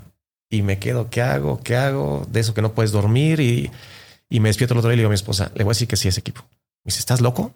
Yo, ¿cómo que estoy loco? Pues vamos, o sea, es un buen equipo. Me dice, después de lo que pasó ayer en la selección, espérate, porque o te llaman o llaman a alguien que ya está y se abre otro espacio. Vamos a esperarnos. digo, no, hombre, pues este equipo, no, no, no. Y mira, a los dos días este, voy de camino a, a México con toda mi familia y suena el teléfono y era pues mira que las cosas no van bien, queremos que sea interino de la, de la selección nacional durante la Copa Oro y nada más interino. Yo, adelante. ¿Por qué decir que sí a un interinato? Porque ya habías dicho que sí, ya habías dicho que no a varios equipos, ya habías dicho que no, inclusive a regresar a la sub-23. Sí, sí, sí, me ofrecieron eso. ¿Por qué esto sí? Cuando has visto que mucho, son muy pocos los interinos que tienen duración, ¿no? Sí, sí, sí. Primero, porque el 70% del plantel lo había tenido en el proceso olímpico. Primero. Segundo, porque yo veía una oportunidad de todo que ganar. Después de lo que había visto con selección algunos días antes, dije, tenemos todo que ganar. Y mira, eso no es lo mismo ser entrenador de una selección que de un equipo. En un club tienes una semana, una pretemporada para plasmar una idea de juego. Aquí tienes tres días, a veces un día, para aterrizar los, los objetivos, para aterrizar los fundamentos que quieres que tu equipo muestre el día del partido. Y eso yo lo, lo aprendí y lo perfeccioné durante el proceso olímpico. Entonces, yo hablaba eso con, con, la gente. Digo, no por ser un buen técnico de club, va a ser un buen técnico forzosamente de, de selección. Yo tenía claro, confiaba mucho en mí mi cuerpo técnico de que nos iba muy bien, te, soy sincero. Y, y después, yo lo veía así, todo que ganar. Nos iba a muy bien. Yo siempre pensé que nos iba muy, muy bien no pensaba en la gano y me quedo, no, no, lo pensé, siempre era la vamos a ganar, la vamos a ganar y después que venga, vendrá alguna oportunidad en un club, si aquí a lo mejor este, les doy buenas sensaciones, pues me, me, contratarán, pero, pero nunca pensé en la voy a ganar para quedarme, nunca fue mi, mi, mi, pensamiento. Y llegaste a un equipo pues cabizbajo, eh, que venía de, mucho caos interno administrativo. ¿Cuál fue tu primera conversación con el equipo? Tomando en cuenta que ya te conocían. Pues mira, yo, un poco lo que te decía con Hugo, yo sabía que llevaba mucho ganado con ellos, porque no solamente tuvo un proceso, no solamente porque fuimos a Juegos Olímpicos, sino porque ganamos. Cuando a ti te va bien con alguien, pues dices, bueno, creo que nos puede volver a ir bien.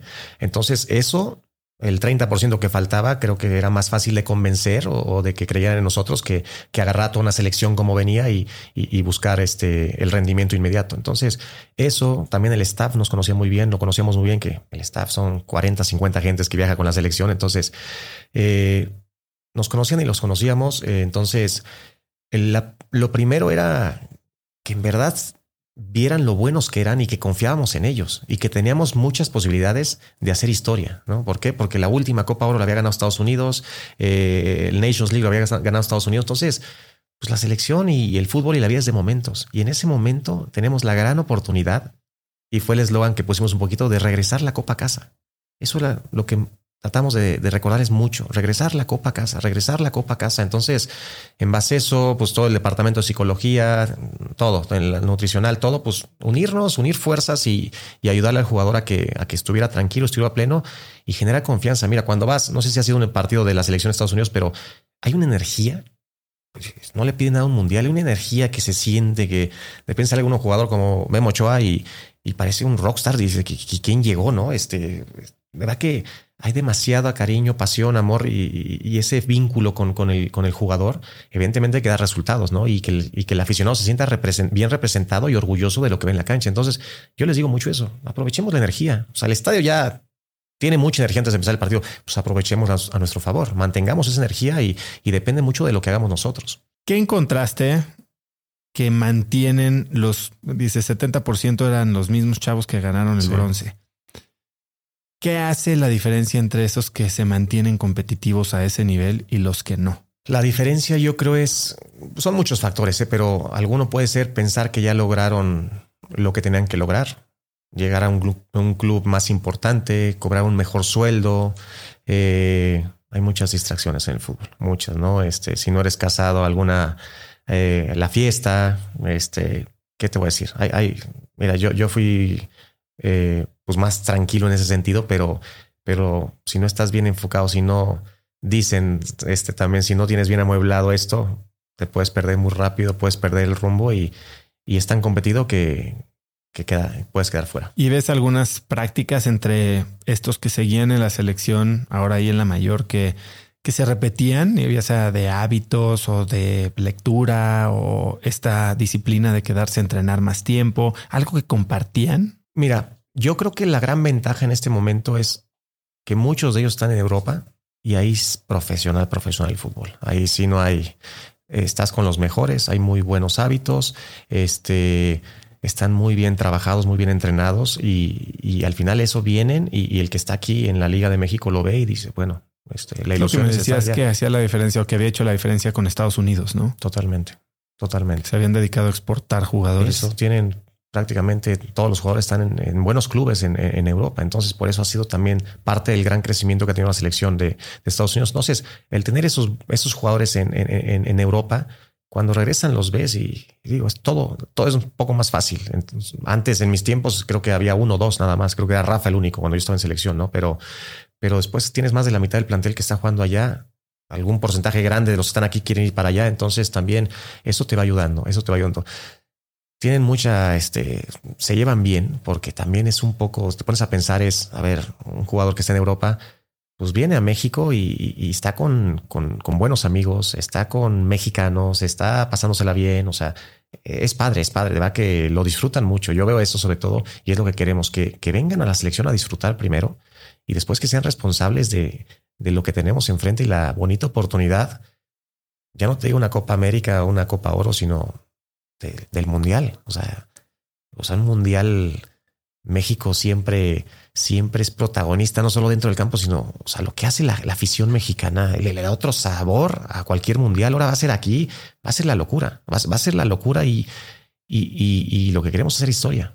Que, que, no solamente se hable de México por lo, lo, padre que se la pasan, eh, el sentido del humor, por, todo eso, sino también dentro del campo que se hagan las cosas eh, lo mejor posible. Entras como interino, tienes todo que ganar, ¿no? Yo lo De lo perdido, lo encontrado. ¿Te acuerdas Y tu mensaje que me dijiste? El tigre que me dijiste que Ah, te sacaste la rifa del tigre, te dije. como dos personas me dijeron lo mismo. Te sacaste. Y yo decía, pues sí, pero yo lo, yo te lo juro que digo, mira, si me va mal, ya venía mal la cosa, ¿no? O sea, y no te, no me lavo las manos, no, pero yo creo en verdad que nos ven muy bien. De verdad pensaba y mucha gente me decía, híjole, en con la que te metiste, Y yo me metí en la mejor, cabrón. O sea, Pero fíjate, yo creo que es, es importante distinguir, como dicen, de lo perdido lo encontrado, ¿no? Sí, y sí. encontraste una copa. claro. Ahora ya tienes la silla y ahora las expectativas son mucho más grandes. Ahora se espera que vayas al mundial y hagas historia. Tácitamente o vocalmente, pero todos queremos que lo logres y esperamos que lo logres. ¿Cómo lidias con esa presión? Porque antes la presión te la ponías tú. Hoy tienes Sí. lo, lo dijiste tú en una entrevista hace poco. Creo que dices que tu chamba es la segunda más difícil después de la del presidente. seguramente. Eh, ¿Cómo lidias con esta presión en la que todos somos expertos? Todos sabemos mucho mejor qué es lo que debiste de haber hecho y qué debiste de haber cambiado y todo el mundo es un imbécil desde nuestra silla del domingo en la tarde. ¿Cómo lidias tú con eso? Pues mira, primero teniendo muy claro que muchas de las críticas no son a la persona, sino al puesto. Primero eso, sobre todo a nivel prensa, ¿no? A nivel prensa me parece que siempre se critica mucho la silla, no, no tanto, digo, se puede criticar a la persona, pero no tanto a la, la persona. No me tomo nada personal primero, nada. Veo poco o muy poco, sinceramente. Eh, pero no porque estoy en la selección, ¿eh? de, cuando estaba en Necaxa lo mismo, cuando estaba en la Olímpica lo mismo. En Gallos, otro de los aprendizajes eso pues, me metí a Twitter a, ver, no, no a ver qué decían de mí, a ver, y, y me salía cada cosa que decía, oye, pa- parece que, que le maté a un hijo, o sea, ¿qué, qué, qué, pasa? ¿No? Este, y dije, nunca más, nunca más me vuelvo a meter porque, porque no me sirve de nada. eh, y, me hacía daño, ¿no? En este momento también la piel se te va haciendo más gruesa. Eh, sé que cada convocatoria que hago explota en las redes porque, porque no llevé al de su equipo o porque no metí al otro o porque pero sé que va a pasar porque pasaba antes de estar yo y va a seguir pasando después de mí y todo esto. Entonces, mi mejor manera es enfocarme en lo que me tengo que enfocar y después todo lo que diga la gente, sabiendo que, que ellos desde un punto de vista, la gente, ¿eh? Eh, de un fanático, de alguien que, que tiene otros gustos, que no está al 100% porque yo estoy viendo a todos los jugadores, viendo todos los partidos y yo sé que si el de San Luis está viendo a su jugador y dice este es buenísimo, ¿por qué lleva al, de, al del Toluca? Digo, es que yo los vi a los dos. Tú nomás estás viendo a tu jugador cada ocho días o cada 15 días. Entonces, primero es pues, tratar de no escuchar y no ver. O sinceramente es, es eso. Y, y, enfocarme en lo que me corresponde. Eso, eso no, lo puedo, no lo puedo manipular ni lo, ni lo quiero cambiar y, y va a existir siempre porque así somos. Quiero cambiar un poco de velocidad. Tú, bueno, lo acabas de mencionar y lo hemos platicado mucho, eres un hombre de familia. Eh, un hijo, dos hijas, has logrado pasar más tiempo con ellos. Dices que ser incluso director de selecciones te permite ser un poco más presente con tu familia. Y tu hijo grande, Luca, eh, está dentro del espe el espectro autista. Eh, es algo de lo que hemos hablado mucho aquí en Cracks y lo platicábamos antes de empezar la entrevista. ¿Qué has aprendido de la oportunidad que tienes de ser papá de un niño así? Mira, mucho, mucho. La verdad que somos afortunados de tener a Luca porque nos ha cambiado la vida para bien, totalmente para bien. Y sin duda que el mayor aprendizaje que he tenido es a que te valga más de lo que piensen de ti.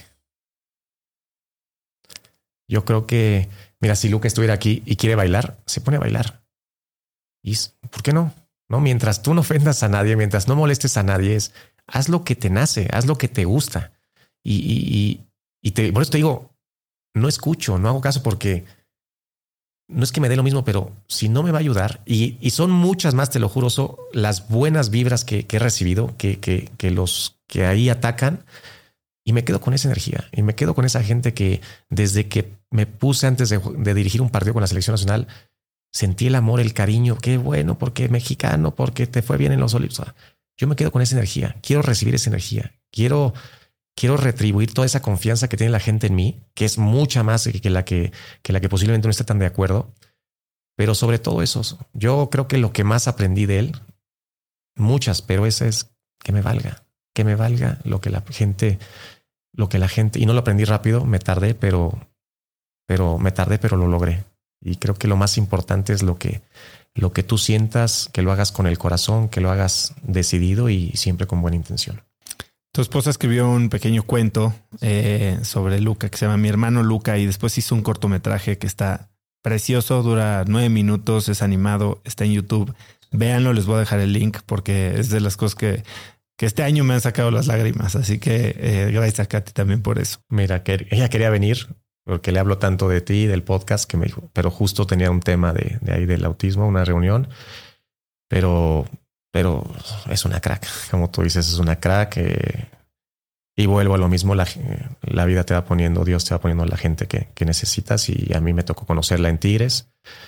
Me tocó, le ha tocado pasar cosas muy lindas, muchas más las lindas, pero también algunas muy fuertes y, y después el diagnóstico no es, no es fácil de recibir, pero ella, pues fiel a lo que es, eh, pues ha visto la manera de ayudar a más gente que, que, está en, en, una situación similar a la nuestra.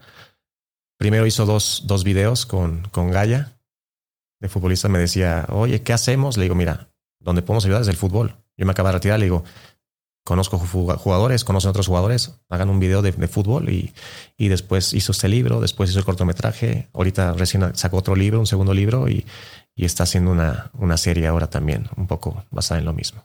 Ahora, tú eres alguien que constantemente se está entrenando, cursos, tanto formales como informales. ¿Qué estás leyendo ahora? Estoy leyendo, a ver, eh, Tim Robbins en las mañanas, todas las mañanas.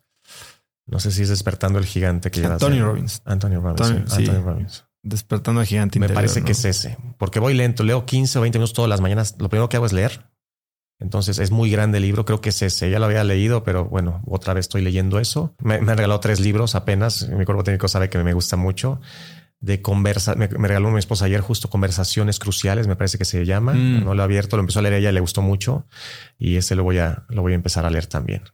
¿Hay algún libro que hayas regalado con más frecuencia o que recomiendes más? Mira, antes eh, no leía de deporte casi. Este, ahora me gusta mucho esto de historias de éxito.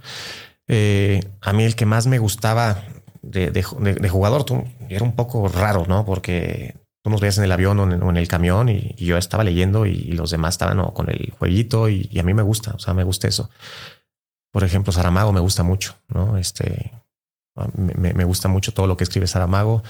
Eh, el que más, pues como regalar como tal, no, a veces recomiendo, pero, pero eh, creo que de los que más me ha gustado es el Evangelio según Jesucristo, según es, sí, de Saramago.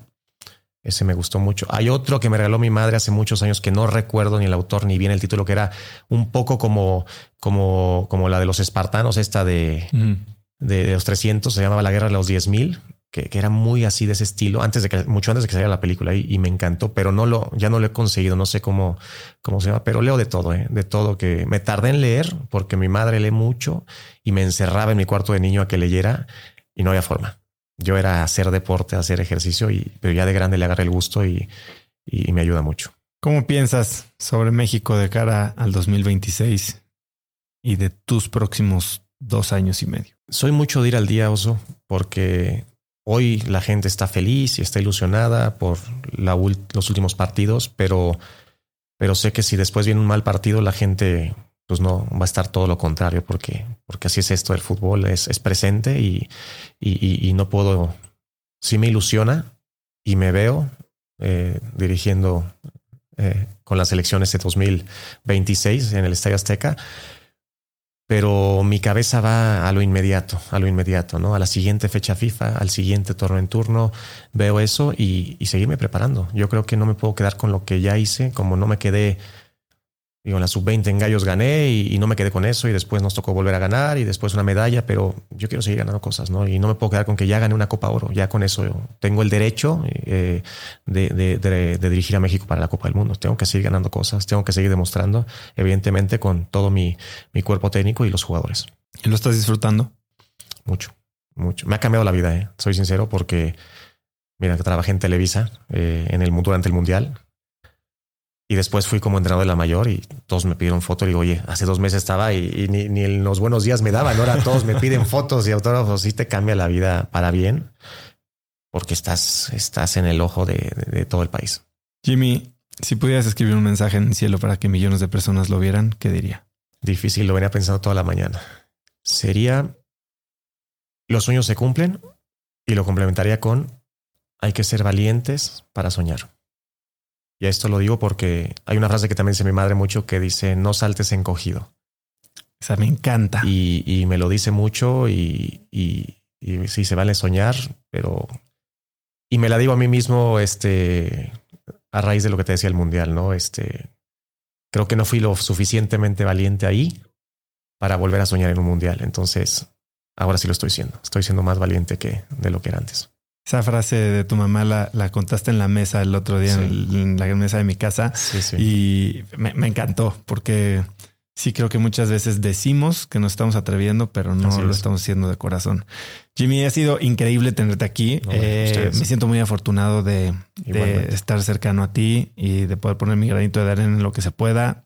Yo confío en ti, ciego, buenas o malas. Yo sé que estás haciendo lo que hay que hacer. Eres un crack y nos hace soñar a todos. Así que muchísimas gracias por estar aquí. ¿Dónde puede seguirte la gente, apoyarte, saber más de lo que estás haciendo? Mira, mis redes, no soy muy, soy otra generación, honestamente. Mi esposa es la que más me, ayuda ahí, pero creo que es Jaime Lozano 21 en Instagram, eh, en, Twitter Jaime-Lozano-Bajo. Y creo que esas dos son las que más, los que, las que más, no que utilice, pero pues reviso. ¿Algo que quieras agregar? No, que es un placer, que es un placer. Eh, cuando empecé con tu a escucharte allá por la pandemia, eh, también era como un objetivo. Dije, algún día me gustaría que me entrevistara, te lo juro. Dije, algún día me gustaría mucho. Y mira, te digo que los sueños se cumplen. Hay que, hay que perseverar, hay que prepararse y, y no quitar el dedo del renglón. Gracias por estar aquí, Jimmy. Nombre a ti. Si te gustó el episodio, lo que más me puede ayudar es que lo compartas con alguien, ya sea por WhatsApp, algún mensaje o simplemente de boca en boca. Ayúdame a que los mensajes de Cracks lleguen a más y más gente. También sigue Cracks Podcast en Spotify o suscríbete en YouTube o en iTunes. Y si es en iTunes, por favor, califícanos con 5 estrellas. Déjame algún comentario para saber qué te gusta, qué no y qué quieres que mejoremos. Puedes encontrar links a todo lo que hablamos el día de hoy en las notas del episodio en cracks.la diagonal 252. Y antes de irte, Quiero que recuerdes que si quieres recibir todos los viernes un correo muy corto de mi parte con cinco bullets, es muy cortito, te va a tardar 2-3 minutos en leerlo y vas a tener cosas que me recomiendan mis invitados, que encuentro en internet, libros, gadgets, frases, cosas que pueden ayudarte a tener una vida más productiva o al menos a empezar una conversación interesante este fin de semana.